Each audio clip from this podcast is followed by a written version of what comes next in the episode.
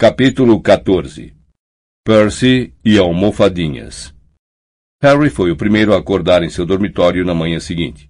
Continuou deitado por um momento observando a poeira rodopiar no raio de sol que entrava pela fresta do cortinado de sua cama, e saboreou o pensamento de que era sábado. A primeira semana do trimestre parecia ter se arrastado uma eternidade, como uma gigantesca aula de história da magia. A julgar pelo silêncio modorrento e o frescor do raio de sol, devia ter acabado de amanhecer. Ele abriu o cortinado, levantou-se e começou a se vestir.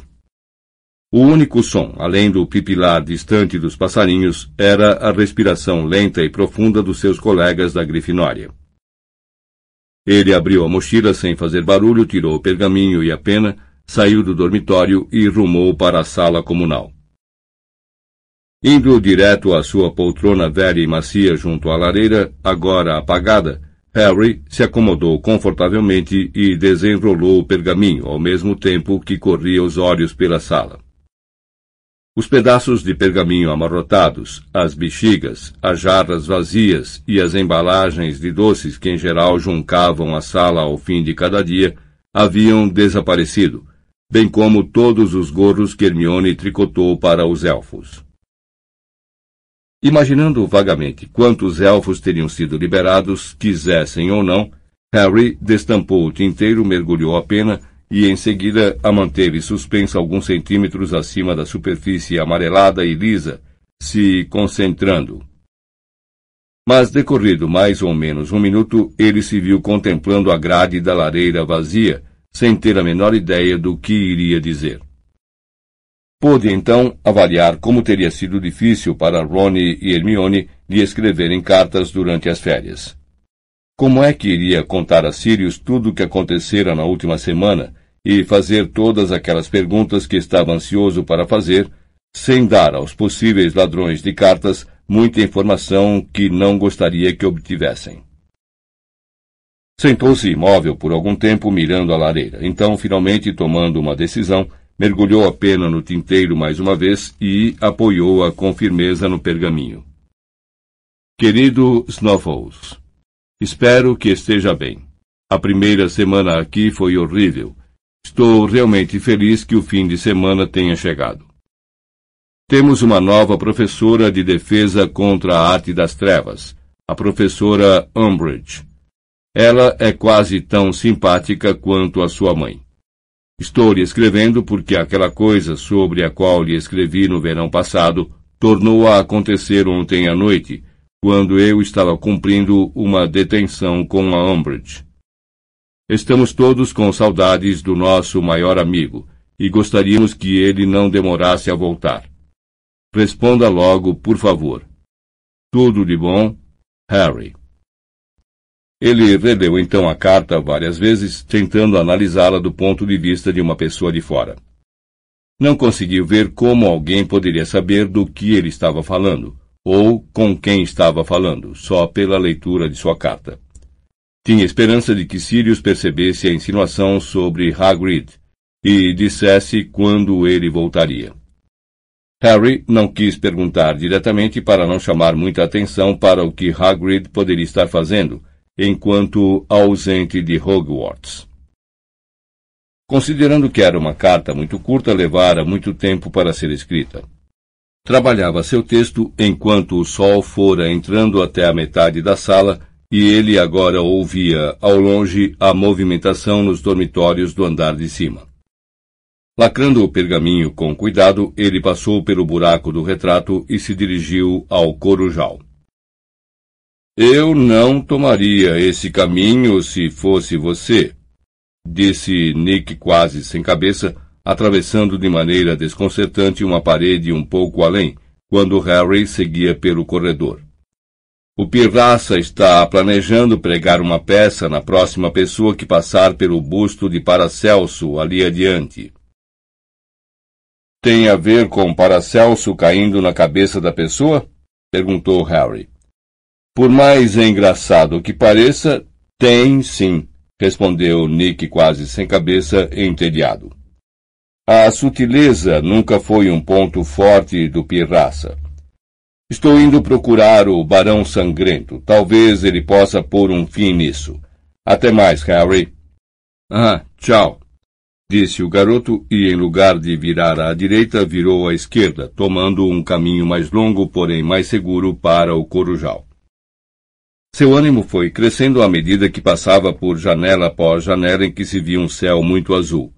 Tinha treino mais tarde, finalmente ia voltar ao campo de quadribol. Alguma coisa se esfregou em seus tornozelos. Ele olhou e viu a gata cinzenta e esquelética do zelador, Madame Nora, se esgueirando pelo corredor. Ela fixou em Harry os olhos amarelos feito lâmpadas por um momento antes de desaparecer atrás de uma estátua de Vilfredo, o melancólico. Não estou fazendo nada errado, gritou Harry para o bichano. Madame Nora tinha o ar inconfundível de quem vai denunciar um aluno para o seu chefe. Contudo, Harry não conseguiu entender o porquê. Estava perfeitamente em seu direito de ir ao Corujal em um sábado de manhã. O sol já ia alto quando Harry entrou no Corujal, e a falta de vidros nas janelas ofuscou sua visão. Grossos raios prateados de sol cortavam em todos os sentidos o recinto circular, em que centenas de corujas se aninhavam nas traves, um tanto incomodadas com a luz matinal, algumas visivelmente recém-chegadas da caça. O chão coberto de palha produzia um ruído de trituração quando ele caminhava sobre pequenos ossos de animais à procura de Edviges. Ah, aí está você! exclamou ao localizá-la perto do teto abobadado. Desça, tenho uma carta para você. Com um pio suave, ela abriu as grandes asas brancas e voou para o ombro dele. Muito bem, eu sei que aqui diz Snuffles por fora disse ao entregar a carta para a coruja prender no bico, e, sem saber exatamente por quê, cochichou. Mas é para Sirius, ok? Edviges piscou os olhos cor de âmbar uma vez e ele tomou o gesto como entendimento. Faça um voo seguro, então. Desejou-lhe Harry e levou-a até uma das janelas. Fazendo uma pressão momentânea em seu braço, Edviges levantou voo para o céu excepcionalmente claro. Observou a ave até ela se transformar num pontinho negro e desaparecer. Então voltou seu olhar para a cabana de Hagrid, perfeitamente visível desta janela, e perfeitamente desabitada. A chaminé sem fumaça, as cortinas corridas. As copas das árvores da floresta proibida balançavam à brisa suave e Harry parou para contemplá-las, saboreando o ar fresco que batia em seu rosto, pensando no quadribol mais tarde. Então ele o viu. Um cavalo alado e reptiliano, igual aos que puxavam as carruagens de Hogwarts, com as asas negras e coriaças abertas como as de um pterodáctilo, saiu do meio das árvores como um pássaro enorme e grotesco. Fez um grande círculo no ar e tornou a mergulhar entre as árvores. A coisa toda ocorreu com tal rapidez que Harry mal pôde acreditar no que vira, exceto que seu coração estava batendo descontrolado. A porta do corujal se abriu às suas costas. Ele pulou assustado e, virando-se depressa, viu Shou Shang segurando uma carta e um embrulho nas mãos. Oi, disse Harry automaticamente. Ah, oi, respondeu ela, ofegante. Não achei que houvesse alguém aqui em cima tão cedo. Só me lembrei há cinco minutos que é aniversário da minha mãe. Ela mostrou o embrulho. Certo, comentou ele. Seu cérebro parecia ter emperrado. Queria dizer alguma coisa engraçada e interessante, mas a visão daquele horrível cavalo alado continuava fresca em sua mente. Dia bonito, disse fazendo um gesto abrangendo as janelas. Suas entranhas pareciam estar encolhendo de vergonha. O tempo. Ele estava falando do tempo. É, concordou o show, procurando uma coruja adequada. Boas condições para o quadribol. Não saí a semana toda, e você? Também não, disse Harry. Show escolheu uma das corujas de igreja. Induziu-a a descer e pousar em seu braço, onde a ave esticou a perna de boa vontade para ela poder prender o embrulho. Ah, Grifinória já tem um novo goleiro? Tem, é o meu amigo Ronnie Weasley, você o conhece? Aquele que odeia torcedores dos tornados? Perguntou Shaw sem se alterar. Ele é bom? É, acho que é, mas não vi o teste dele, estava cumprindo uma detenção. Shaw ergueu a cabeça, ainda sem terminar de prender o embrulho à perna da coruja. Aquela tal Umbridge não presta, disse baixando a voz. Lhe dar uma detenção só porque você disse a verdade sobre. sobre a morte dele. Todo mundo soube, a escola inteira comentou. Você foi realmente corajoso ao enfrentá-la daquele jeito. As entranhas de Harry tornaram a inchar tão rapidamente que ele sentiu que seria até capaz de flutuar acima do chão sujo de Titica. Quem se importava com um cavalo alado idiota? Show achava que ele tinha sido realmente corajoso. Por um instante, refletiu se devia mostrar sem querer, propositalmente, sua mão cortada, enquanto a ajudava a atar o embrulho à coruja. Mas, na mesma hora, que lhe ocorreu esse pensamento excitante, a porta do corujal tornou a se abrir. Felch, o zelador, entrou chiando no aposento. Havia marcas roxas em suas bochechas fundas e riscadas de pequenas veias. Seu queixo tremia e seus cabelos grisalhos estavam despenteados. Obviamente viera correndo até ali. Madame Nora seguia-o, colada aos seus calcanhares, espiando as corujas no alto e miando com fome. Houve um esvoaçar inquieto nas traves e uma grande coruja marrom clicou o bico de forma ameaçadora. Ahá! disse Filch, dando um passo em direção a Harry, sacudindo as bochechas moles de raiva.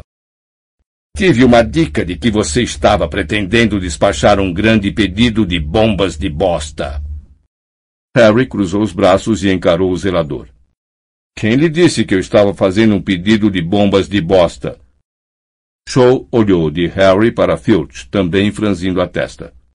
A coruja de igreja em seu braço, cansada de se equilibrar em uma perna só, deu um pio de aviso, mas a garota fingiu não ouvir. Tenho minhas fontes, disse Filch com um sibilo presunçoso. Agora me entregue o que está despachando. Sentindo-se imensamente grato de que não tivesse demorado a despachar sua carta, Harry disse: Não posso. Já foi. Foi? exclamou Filch com o rosto contraído de raiva. Foi, disse Harry calmamente. O zelador abriu a boca furioso, contorceu-a por alguns segundos, depois varreu com o olhar as vestes de Harry. Como é que posso saber que você não está com o pedido no bolso? Porque eu o vi despachar, disse Shaw aborrecida. Filch virou-se para ela. Você ouviu? Isso mesmo, eu ouvi, confirmou ela com ferocidade.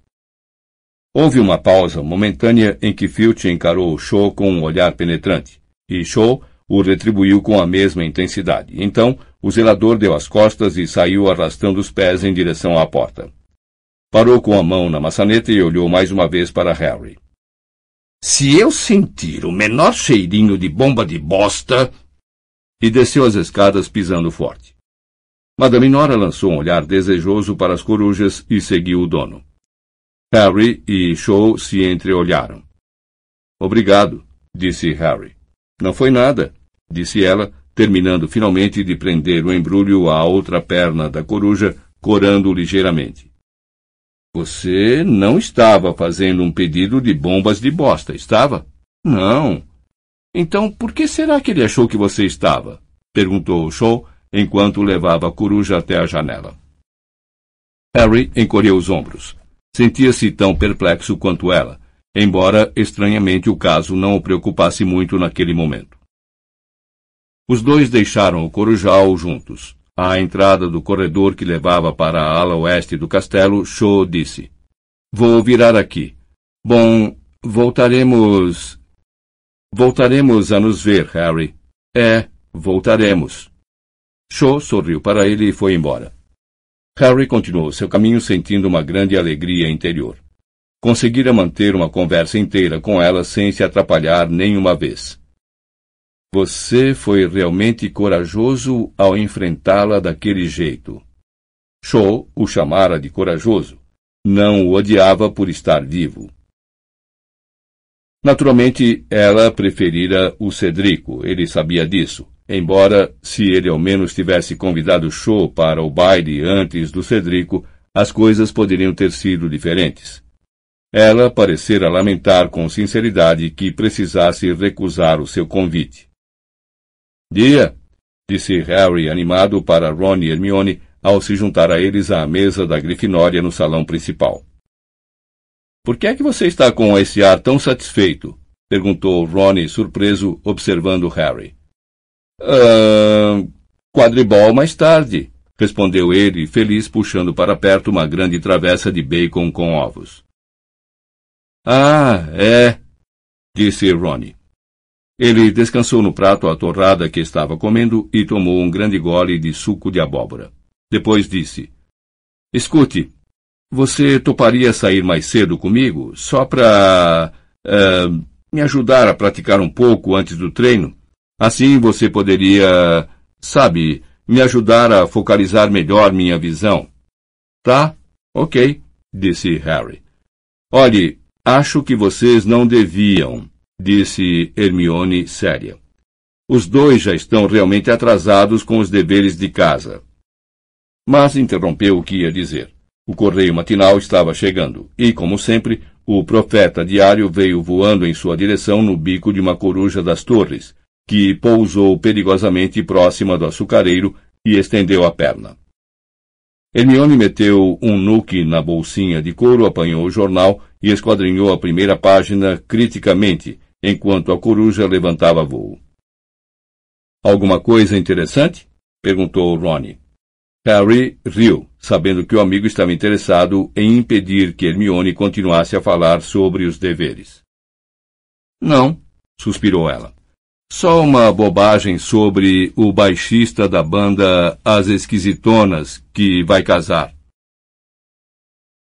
Hermione abriu o jornal e desapareceu atrás de suas páginas. Harry concentrou-se em se servir de uma nova porção de ovos com bacon. Ronnie examinava as janelas superiores do salão, parecendo ligeiramente preocupado. Espere um instante, disse Hermione de repente. Ah, não! Sirius! Que aconteceu? disse Harry, puxando o jornal com tanta violência que o rasgou ao meio, ficando uma metade na mão da amiga e a outra na dele o Ministério da Magia recebeu uma informação de fonte fidedigna de que Sirius Black, notório assassino de massa, blá blá blá blá blá blá blá blá blá, está presentemente escondido em Londres. Leu Hermione em sua metade com um sussurro angustiado. Lúcio Malfoy, aposto que foi, disse Harry em tom baixo e indignado. Ele reconheceu Sirius na plataforma. Que? disse Ronnie parecendo alarmado. Você não disse psiu, fizeram os outros dois. O Ministério da Magia alerta a comunidade bruxa que Black é muito perigoso. Matou treze pessoas. Evadiu-se de Azkaban. As bobagens de sempre, concluiu Hermione, pousando sua metade do jornal e olhando amedrontada para Harry e Ronnie. Bom, ele simplesmente não poderá sair de casa outra vez, é só, sussurrou. Dumbledore avisou-o para não sair. Harry baixou os olhos, deprimido para o pedaço do profeta que rasgara. A maior parte da página estava tomada por um anúncio da Madame Malkin Roupas para todas as ocasiões, que, pelos dizeres, estava em liquidação. Ei, exclamou ele, esticando o jornal na mesa para que Hermione e Rony pudessem ver. Olhem só isso! Eu já tenho todas as vestes que quero, disse Rony. Não, tornou Harry. Olhe, esse pedacinho de notícia aqui. Rony e Hermione se curvaram para ler. A notícia não chegava a três centímetros e estava no fim de uma coluna. Seu título era Invasão no Ministério. Estúrgio Podmore, 38 anos, residente nos Jardins Laburnum 2, Clapham, compareceu perante a Suprema Corte dos Bruxos sob a acusação de invadir o Ministério da Magia e tentar roubar o bruxo vigia Érico Munch, que o encontrou tentando forçar uma porta de segurança máxima a uma hora da manhã. Podmore, que se recusou a se defender, foi considerado culpado das duas acusações e sentenciado a seis meses em Azkaban. Estúrgio Podmore? repetiu Ronnie lentamente. Ele é aquele cara que parece que tem a cabeça coberta de palha, não é? É dos que pertencem à Or... Ronnie, psiu, disse Hermione, lançando um olhar aterrorizado em volta. Seis meses em Azkaban, sussurrou Harry, chocado. Só por tentar passar por uma porta? Não seja bobo. Não foi só por tentar passar por uma porta. Afinal, o que é que ele estava fazendo no Ministério da Magia à uma da madrugada? murmurou Hermione. Você acha que ele estava fazendo alguma coisa para a ordem? perguntou Ronnie baixinho. Esperem um instante, disse Harry lentamente. Estúrgio devia ter ido nos levar ao embarque, lembram? Os dois olharam para ele. É, devia fazer parte da guarda que ia nos levar a King's Cross, lembra? E Moody ficou todo aborrecido porque ele não apareceu. Então será que não estaria fazendo um serviço para eles? Bom, talvez não esperassem que ele fosse pego, ponderou Hermione. Poderia ser um flagrante forjado, exclamou Ronnie excitado. Não. Escutem aqui continuou baixando a voz teatralmente ao ver a expressão ameaçadora no rosto de Hermione. O ministério suspeitava que ele fosse um dos seguidores de Dumbledore. Não sei. Então, o atraíram ao ministério e ele não estava tentando forçar porta alguma. Talvez tenham inventado alguma coisa para apanhá-lo. Houve uma pausa enquanto Harry e Hermione consideravam a ideia. Harry achou que parecia muito forçada. Hermione, por sua vez, pareceu bem impressionada. Sabem, eu não ficaria nada surpresa se isso fosse verdade. Ela dobrou sua metade do jornal pensativa. Quando Harry descansou os talheres, ela pareceu despertar do devaneio. Certo, muito bem. Acho que primeiro devemos encarar aquele trabalho para a Sprout sobre os arbustos autofertilizantes. E, se tivermos sorte, poderemos começar o feitiço para conjurar a vida antes do almoço. Harry sentiu uma pontadinha de remorso ao pensar na pilha de deveres que o aguardava no andar de cima. Mas o céu estava claro, estimulantemente azul, e ele não montava sua Firebolt havia uma semana. Quero dizer, podemos fazer isso hoje à noite, disse Ronnie quando os dois desceram os gramados em direção ao campo de quadribol com as vassouras aos ombros e o alerta calamitoso de Hermione de que não iriam passar nos NOMs ainda ressoando em seus ouvidos. E temos amanhã. Ela se preocupa demais com o trabalho. Esse é que é o problema dela. Ronnie fez uma pausa e acrescentou num tom um pouco mais ansioso. Você acha que ela estava falando sério quando disse que não nos deixaria copiar as anotações dela? Acho, respondeu Harry. Ainda assim, treinar também é importante. Temos de praticar se quisermos continuar na equipe de quadribol. É verdade, disse Ronnie num tom mais esperançoso. E temos tempo suficiente para fazer tudo. Ao se aproximarem do campo de quadribol, Harry olhou para sua direita, onde as árvores da floresta proibida balançavam sombriamente. Nada saía voando dali. O céu estava vazio, exceto por umas poucas corujas distantes esvoaçando em torno da torre do Corujal. Ele tinha bastante com que se preocupar. O cavalo alado não estava lhe fazendo mal algum. Tirou-o da cabeça. Os dois apanharam bolas no armário do vestiário e foram trabalhar. Ronnie guardando as três altas balizas, Harry ocupando a posição de artilheiro e tentando fazer a Goles passar por Ronnie. Harry achou que o amigo era bom bloqueou três quartos dos gols que Harry tentou marcar, e foi jogando melhor à medida que continuavam a praticar. Depois de umas duas horas, eles voltaram ao castelo para o almoço, durante o qual Hermione deixou bem claro que achava os dois irresponsáveis. Em seguida, voltaram ao campo de quadribol para o treino marcado. Todos os companheiros de equipe, exceto Angelina, já se encontravam no vestiário quando eles entraram. Tudo bem, Ronnie? Cumprimentou Jorge com uma piscadela. Tudo, respondeu Ronnie, que fora ficando cada vez mais quieto a caminho do campo. Pronto para nos fazer dar vexame, Roniquinho Monitor? disse Fred ao emergir descabelado da abertura das vestes de quadribol, um sorriso ligeiramente malicioso no rosto. Cala a boca!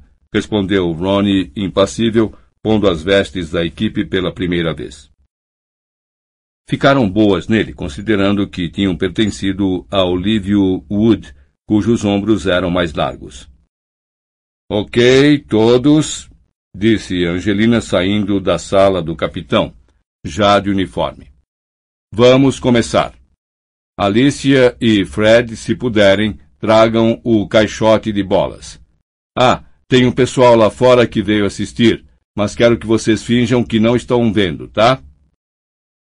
Alguma coisa em seu tom pretensamente casual levou Harry a pensar que talvez soubesse quem eram os espectadores sem convite, e acertou em cheio. Quando saíram do vestiário para a claridade do campo, ouviram uma tempestade de vaias e assobios da equipe de quadribol da Sonserina e de mais alguns, agrupados no meio das arquibancadas vazias. Suas vozes ecoavam ruidosamente pelo estádio. Que é aquilo que o Weasley está montando? Berrou Malfoy, debochando com seu jeito arrastado de falar. Por que alguém lançaria um feitiço de voo num pedaço de pau velho e mofado como aquele? Crab, Goyle e Pansy davam escandalosas gargalhadas. Ronnie montou sua vassoura e deu impulso do chão. E Harry o seguiu, observando as orelhas do amigo ficarem vermelhas. Não ligue para eles, disse acelerando para alcançar Ronnie. Veremos quem vai rir depois que jogarmos contra eles. É exatamente a atitude que quero, Harry, aprovou Angelina, voando em torno deles com a goles embaixo do braço e desacelerando para planar diante de toda a equipe já no ar. Ok, todos. Vamos começar com alguns passes só para esquentar. O time todo, por favor. Ei, Johnson, afinal que penteado é esse? Esganiçou-se Pence da arquibancada. Por que alguém iria querer parecer que tem minhocas saindo do crânio? Angelina afastou suas longas tranças do rosto e continuou calmamente. Então se espalhem e vamos ver o que conseguimos fazer. Harry deu meia volta e se afastou dos outros em direção à extremidade do campo. Ronnie recuou para o gol oposto. Angelina ergueu a goles com uma das mãos e atirou-a com força para Fred, que a passou a George, que a passou a Harry, que a passou a Ronnie, que a deixou cair. Os garotos da Sonserina, liderados por Malfoy, urraram de tanto rir. Ronnie, que mergulhara em direção ao solo para apanhar a goles antes que ela tocasse o chão, saiu mal do mergulho e escorregou pelo lado da vassoura. Em seguida, voltou à altura normal de jogo, corando. Harry viu Fred e George se entreolharem, mas, o que não era normal, nenhum dos dois disse nada, pelo que ele se sentiu grato. Passe adiante, Ronnie, gritou Angelina como se nada tivesse acontecido. Ronnie atirou a goles para Alicia, que a passou para Harry, que a passou para George. Ei, Potter! Como está a sua cicatriz? Gritou Malfoy. Tem certeza de que não precisa se deitar um pouco? Já deve fazer o quê? Uma semana que você esteve na ala hospitalar. Isso é um recorde para você, não é não? Jorge passou a bola para Angelina. Ela inverteu o passe para Harry, pegando-o desprevenido. Mas ele apanhou a bola nas pontinhas dos dedos e emendou rapidamente o passe para Ronnie, que mergulhou para apanhar a bola, mas perdeu-a por pouco. Assim não dá, Ronnie, disse Angelina aborrecida quando ele tornou a mergulhar em direção ao solo atrás da Goles. Se liga!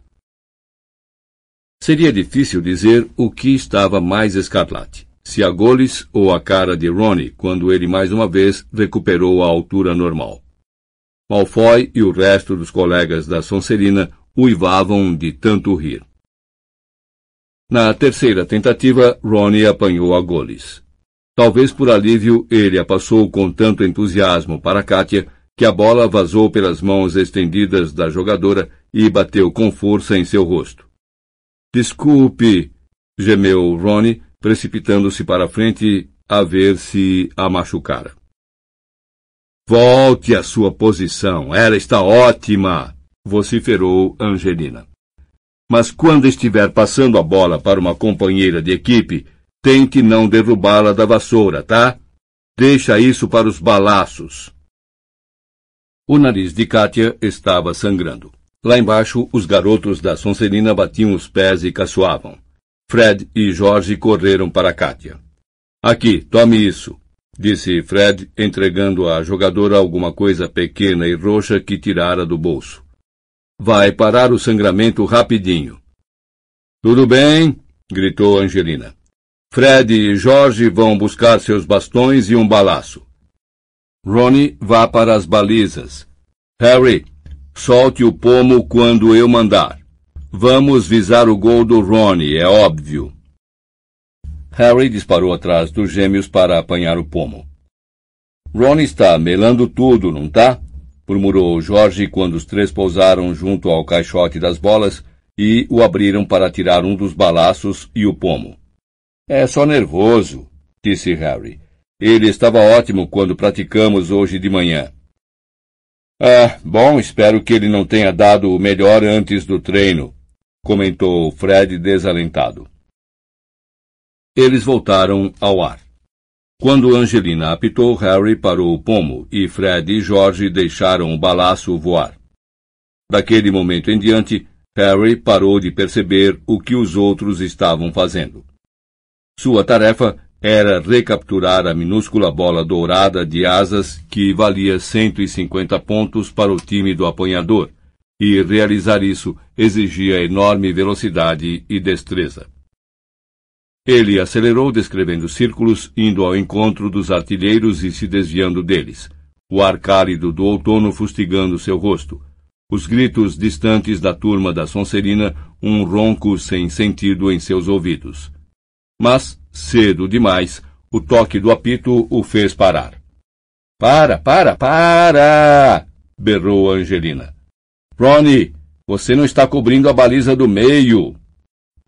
Harry se virou para olhar Ronnie, que estava planando diante do aro da esquerda, deixando os outros dois completamente descobertos. Ah, desculpe! Você não pode ficar parado observando os artilheiros, disse Angelina. Ou fica na posição central até que precise se mexer para defender um aro, ou então fica circulando os aros. Não sai vagando para o lado foi assim que você deixou passar os últimos três gols. Desculpe, repetiu Ronnie, seu rosto vermelho brilhando como um farol contra o azul claro do céu. E Katia, será que você não pode dar um jeito no sangramento desse nariz? Está piorando, disse a garota com a voz embargada, tentando estancar o sangue com a manga do uniforme. Harry olhou para Fred, que parecia ansioso, verificando os bolsos. Viu tirar uma coisa roxa, examiná-la por um segundo e então procurar Katia com um olhar, evidentemente horrorizado. Bom, vamos experimentar outra vez. Angelina fingia não ouvir o pessoal da Sonserina, que agora inventara uma cantilena de Grifinória é freguês, Grifinória é freguês. Mas, apesar disso, havia uma certa rigidez na maneira com que montava sua vassoura. Desta vez, a equipe não chegara a completar três minutos de voo quando o apito de Angelina tornou a soar. Harry, que acabara de avistar o pomo orbitando a baliza oposta, parou, sentindo-se visivelmente aborrecido. O que foi agora? Perguntou impaciente a Alicia, que estava mais próxima. A Kátia.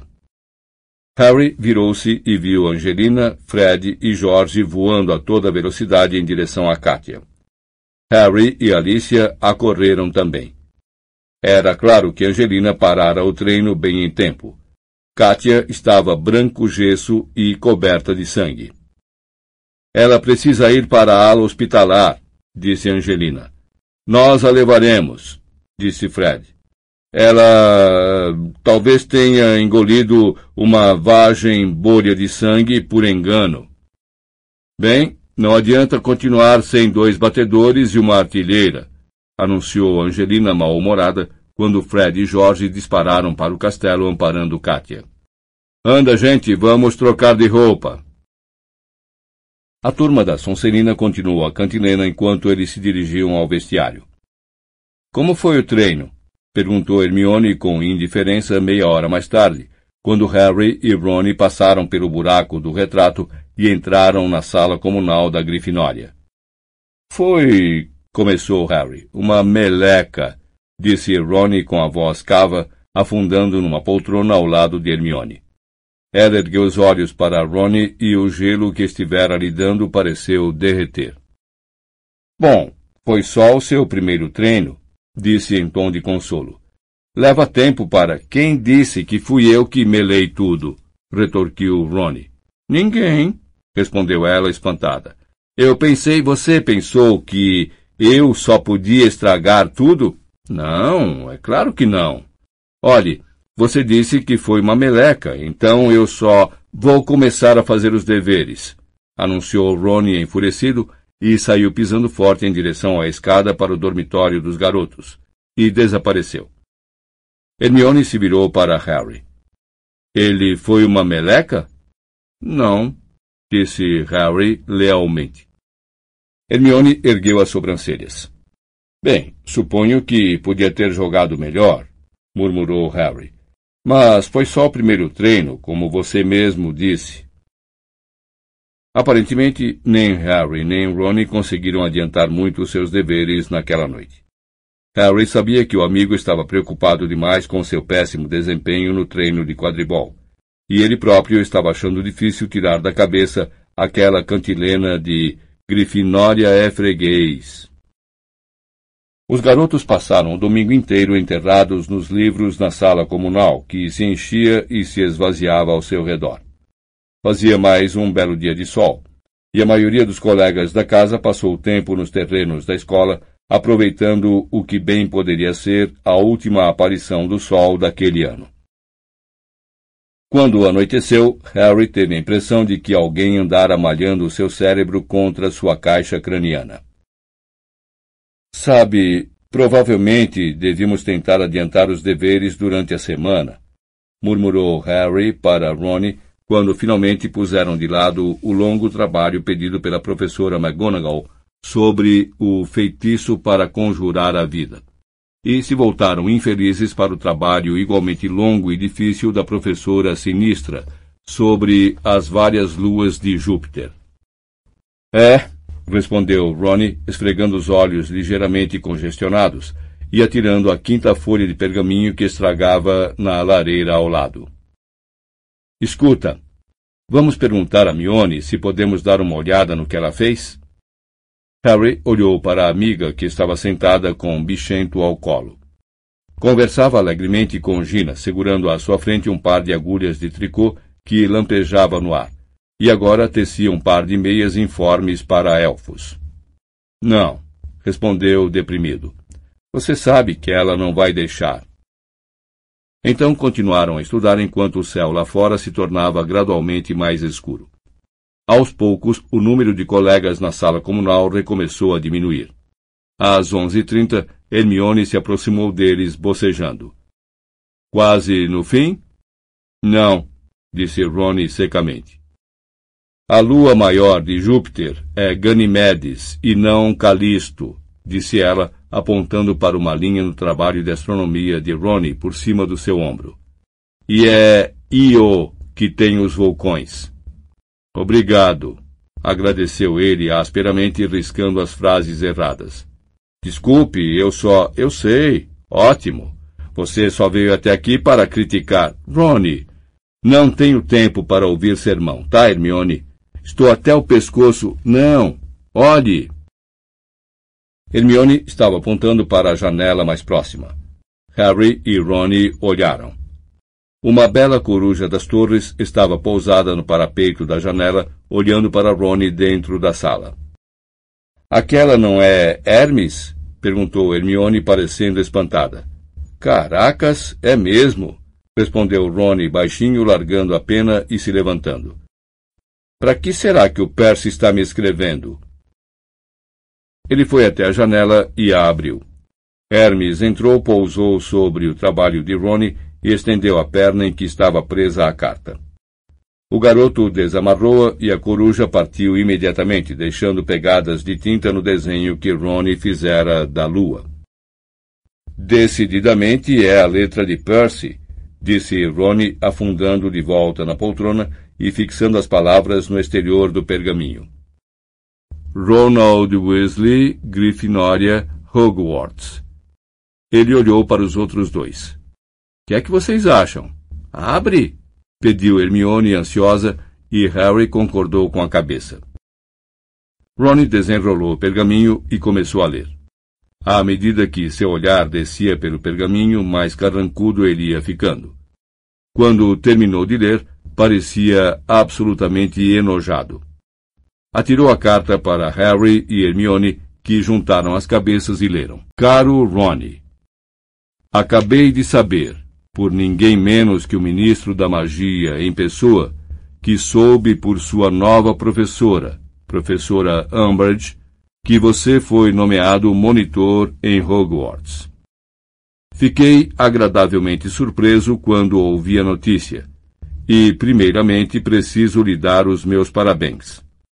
Devo admitir que sempre receei que você tomasse o que poderíamos chamar de caminho do Fred e do Jorge em lugar de seguir os meus passos.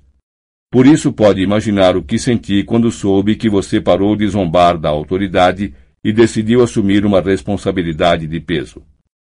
Mas quero lhe dar mais do que os parabéns, Ronnie. Quero lhe dar um conselho, razão pela qual estou preferindo mandar esta carta à noite em vez de mandá-la pelo correio matinal. Esperemos que você possa lê-la longe de olhares curiosos e evitar perguntas embaraçosas. Por uma coisa que o ministro deixou escapar quando me contou que você agora é monitor, deduzo que você ainda esteja vendo o Harry Potter com muita frequência.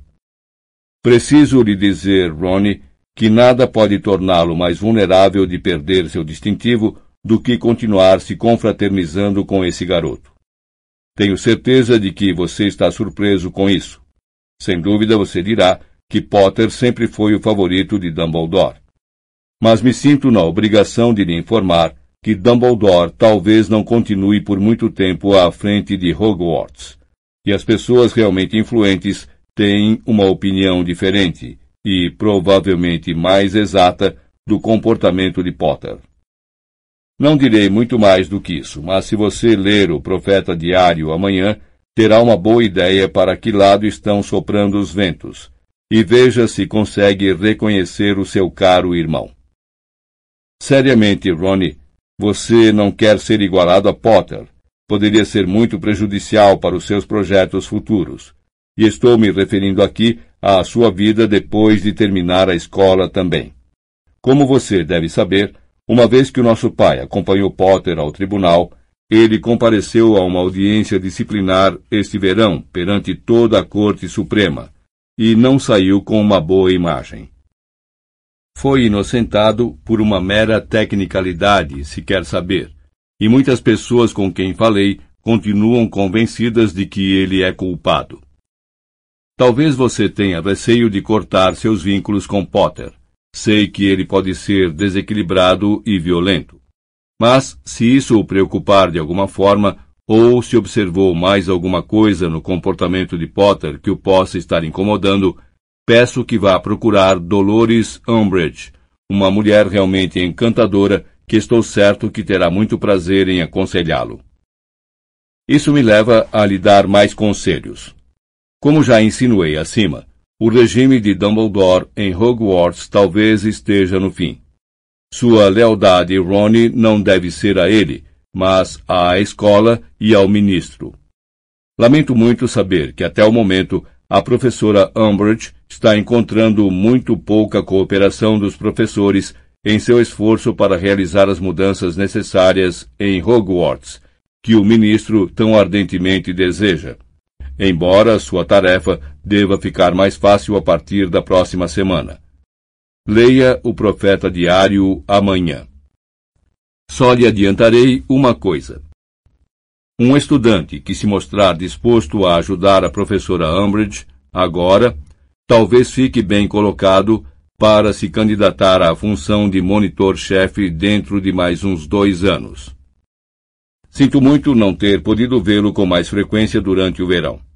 Dói-me criticar os nossos pais, mas receio que não possa continuar a viver sob o teto deles enquanto insistirem em se misturar com o grupo perigoso que cerca Dumbledore. Se você estiver escrevendo à mamãe uma hora dessas, talvez possa lhe dizer que um tal Sturgio Podmore, que é um grande amigo de Dumbledore, recentemente foi mandado para Azkaban por invadir o ministério. Talvez isto abra os olhos deles para o tipo de ralé com que presentemente estão convivendo. Considero-me uma pessoa de muita sorte por ter escapado do estigma de me associar com gente dessa laia. O ministro não poderia ter sido mais generoso comigo. E realmente espero, Ronnie, que você também não permita que os laços de família o seguem para a natureza equivocada das crenças e atos dos nossos pais. Com sinceridade, espero que, em tempo, eles percebam como estavam enganados, e, naturalmente, estarei pronto a aceitar desculpas formais quando esse dia chegar. Por favor, reflita com muita atenção sobre o que eu disse, particularmente quanto ao Harry Potter, e parabéns mais uma vez por ser agora monitor. Seu irmão, Percy. Harry ergueu os olhos para Ronnie. Então, disse, tentando dar a impressão de que achava a coisa toda uma piada. Se você quiser. Uh, como é mesmo? Ele consultou a carta de Percy. Ah, sim. Cortar os vínculos comigo, juro que eu não serei violento. Me dá isso aqui, disse Ronnie, estendendo a mão. Ele é. disse Ronnie, gaguejando e rasgando a carta de Percy ao meio. A maior. e rasgou-a em quartos. Anta. e mais uma vez em oitavos. Do mundo. e atirou os pedaços no fogo. Vamos, precisamos terminar esse dever antes do dia amanhecer disse a Harry com renovada energia, tornando a puxar o trabalho da professora sinistra para perto. Hermione olhava Ronnie com uma estranha expressão no rosto. Ah, me dá isso aqui, disse de repente. Que? perguntou Ronnie. Me dá esses deveres. Vou dar uma lida e corrigi-los. Você está falando sério? Ah, Hermione, você é uma salvação, disse Ronnie.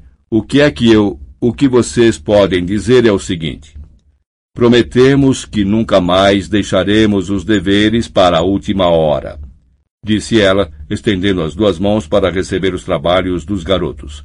Mas ainda assim tinha o ar de quem estava achando uma certa graça. Mil vezes obrigado, Hermione, disse Harry com a voz fraca, entregando seu texto e tornando a afundar na poltrona, esfregando os olhos. Passava agora da meia-noite e a sala comunal estava deserta, exceto pelos três garotos e Bichento. O único som era o da pena de Hermione riscando frases aqui e ali nos trabalhos, e o farfalhar das páginas dos livros de referência espalhados pela mesa em que ela conferia os vários dados. Harry estava exausto. Sentia-se também estranho, doente, com um vazio no estômago que não tinha ligação alguma com o cansaço mas tudo a ver com a carta que agora enegrecia e se encrespava em meio às chamas. Ele sabia que metade das pessoas em Hogwarts o considerava estranho e até doido. Sabia que o profeta diário andara fazendo insinuações falsas a seu respeito durante meses. Mas havia alguma coisa diferente em vê-las escritas daquele jeito na letra de Percy, em saber que estava aconselhando Ronnie a terminar a amizade com ele e até a contar histórias sobre ele a Umbridge, o que tornava sua situação mais real aos seus olhos, como nada antes o fizera. Conhecia Percy havia quatro anos, se hospedara em sua casa durante as férias de verão. Dividira uma barraca com ele durante a Copa Mundial de Quadribol. Chegara a receber dele o número de pontos totais pela segunda tarefa no torneio Tribruxo no ano anterior. No entanto, agora, Percy o achava desequilibrado e possivelmente violento.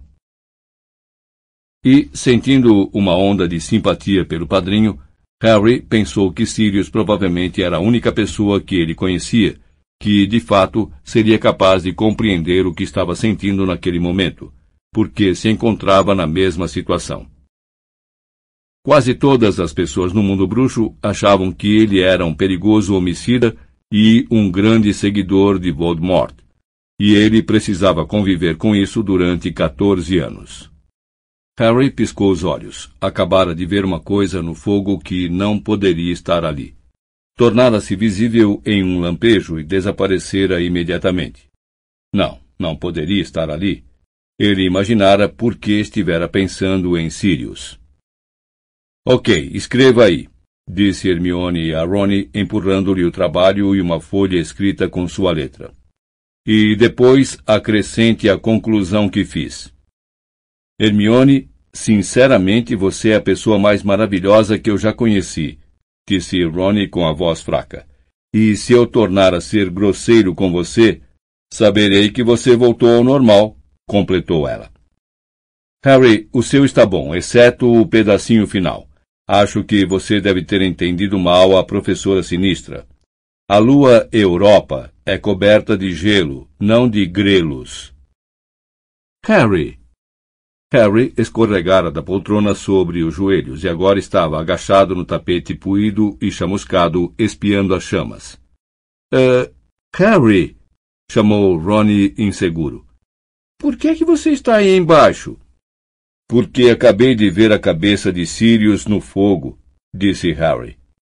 Falou isso calmamente, afinal, vira a cabeça de Sirius nesse mesmo fogo no ano anterior, e falara com ele. Contudo, não tinha muita certeza se realmente a vira desta vez, e desaparecera tão depressa. A cabeça de Sirius? repetiu Hermione. Você quer dizer como na vez em que ele quis falar com você durante o torneio tribruxo? Mas ele não faria isso agora. Seria Sirius? Ela exclamou, os olhos fixos na lareira. Ronnie deixou cair a pena. Ali no meio das línguas de fogo estava parada a cabeça de Sirius, os cabelos longos e escuros emoldurando o seu rosto sorridente. Eu estava começando a pensar que você iria se deitar antes de todos os outros terem desaparecido, disse ele. Tenho verificado de hora em hora. Você tem aparecido no fogo de hora em hora? perguntou Harry, com um ar de riso no rosto. Só por uns segundos, para ver se a barra estava limpa. Mas e se alguém o tivesse visto? Perguntou Hermione, ansiosa. Bom, acho que uma garota, caloura pelo jeito, talvez tenha me visto de relance mais cedo. Mas não se preocupe, apressou-se Sirius a dizer quando Hermione levou a mão à boca. Desapareci no instante em que ela me encarou. E aposto que deve ter pensado que eu era uma tora de madeira de forma esquisita ou outra coisa qualquer. Mas, Sirius, isso é um risco enorme, começou Hermione. Você está parecendo a Molly. Esta foi a única maneira que pude imaginar de responder à carta de Harry sem recorrer a um código. Os códigos são decifráveis. À menção da carta de Harry, Hermione e Rony se viraram para encarar o amigo. Você não contou que tinha escrito a Sirius, disse Hermione em tom de acusação. Eu me esqueci, o que era absolutamente verdade. Seu encontro com Cho no Corujal varrera todo o resto de sua cabeça. Não me olhe assim, Hermione. Não havia nenhuma maneira de alguém ter extraído informações secretas da carta. Havia, Sirius. Não, estava muito boa, disse ele sorrindo. Em todo caso, é melhor nos apressarmos, caso alguém venha nos perturbar. A sua cicatriz. O quê? perguntou Ronnie, mas Hermione o interrompeu. Nós lhe falaremos depois. Continue, Sirius. Bom, eu sei que não tem a menor graça quando dói, mas achamos que não há realmente nada com que se preocupar. Ela doeu todo o tempo no ano passado, não foi? Foi. E Dumbledore disse que isso acontecia toda vez que Voldemort estava sentindo uma emoção muito intensa. Confirmou Harry, ignorando como sempre as caretas de Rony e Hermione. Então, talvez ele estivesse apenas, sei lá, realmente furioso ou outra coisa qualquer na noite em que cumpria aquela detenção. Bem, agora que ele voltou, deverá doer com mais frequência, disse Sirius. Então você acha que não teve nenhuma ligação com o fato da Umbridge me tocar quando eu estava cumprindo a detenção? perguntou Harry. Duvido. Conheço a reputação dela e tenho certeza de que não é uma comensal da morte. Ela é maligna bastante para ser, disse Harry em tom sombrio. E Ronnie e Hermione concordaram vigorosamente com a cabeça. É, mas o mundo não está dividido entre os bons e os comensais da morte, disse Sirius com um sorriso enviesado. Mas eu sei que ela não é flor que se cheire. Você devia ouvir o que o Remo diz dela. Lupin a conhece? Perguntou Harry, lembrando-se dos comentários da Umbridge sobre mestiços perigosos na primeira aula. Não, mas ela apresentou um projeto de lei contra lobisomens há dois anos, que torna quase impossível para ele arranjar um emprego. Harry se lembrou da aparência mais andrajosa de Lupin ultimamente, e a sua raiva da Umbridge aumentou ainda mais. O que é que ela tem contra lobisomens? perguntou Hermione indignada. Tem medo, imagino, disse Sirius, sorrindo da indignação da garota. Aparentemente, ela tem aversão a semi-humanos. No ano passado, também fez campanha para que os sereianos fossem arrebanhados e etiquetados. Imagine desperdiçar tempo e energia perseguindo sereianos quando abiltres como o monstro a solta por aí. Ronnie riu, mas Hermione pareceu aborrecida. Sirius, disse em tom de censura. Francamente, se você fizesse um mínimo esforço com o um monstro, tenho certeza de que ele corresponderia. Afinal de contas, você é o único membro da família dele que restou. E o professor Dumbledore disse. Então, como são as aulas da Umbridge? interrompeu a Sirius. Está treinando vocês para matar mestiços?